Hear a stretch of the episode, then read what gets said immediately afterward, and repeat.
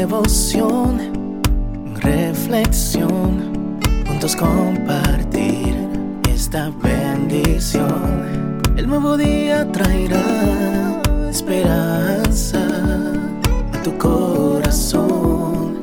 Qué bendición. Darwin Rodríguez, el podcast.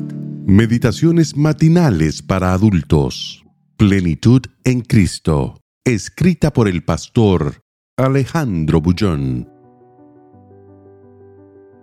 Gratitud. Señor, tú nos has sido refugio de generación en generación. Salmo 91. Cuando Moisés escribió el Salmo 90, estaba recordando los milagros que sucedieron mientras conducía al pueblo por el desierto. Recordar es vivir. Bendito el pueblo que tiene memoria. Triste es observar a alguien que sufre de amnesia. La amnesia es la soberanía del olvido. Un hombre que se olvida de su pasado vive un presente desprovisto de significado y el futuro le parece incierto y atemorizante. El pasado te da fuerzas para continuar hacia adelante. Te confronta con historia, aunque esa historia sea el registro de las cosas buenas y malas que sucedieron. Olvidar es el lado opuesto del recuerdo. Olvidar es morir, morir de a poco, lentamente, consumido por el frío de la indiferencia o de la ingratitud. Al agradecer, Moisés tenía un motivo para ser grato.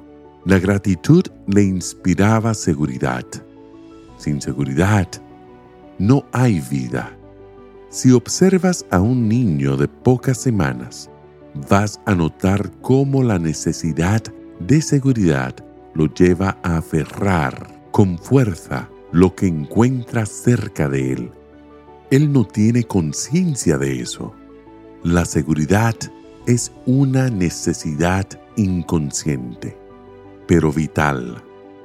Nadie se desarrolla en plenitud y equilibrio si no se siente seguro.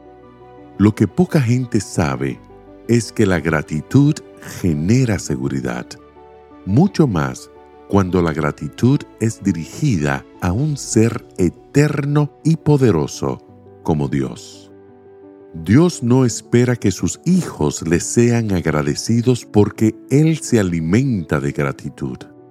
No, la gratitud no es un deber que el buen cristiano tiene que cumplir. La persona beneficiada por la gratitud no es la que recibe el agradecimiento, sino la que agradece. Hacer una revisión de las bendiciones recibidas de parte de Dios te recuerda, como dice Moisés, que tú nos has sido refugio de generación en generación. Quiere decir, las generaciones pasan, los tiempos se van, días, meses y años se transforman en historia. Pero tú, oh Señor, continúas. Continúas siendo el mismo ayer, hoy y por los siglos. Mi temporalidad puede esconderse en el refugio de tu eternidad.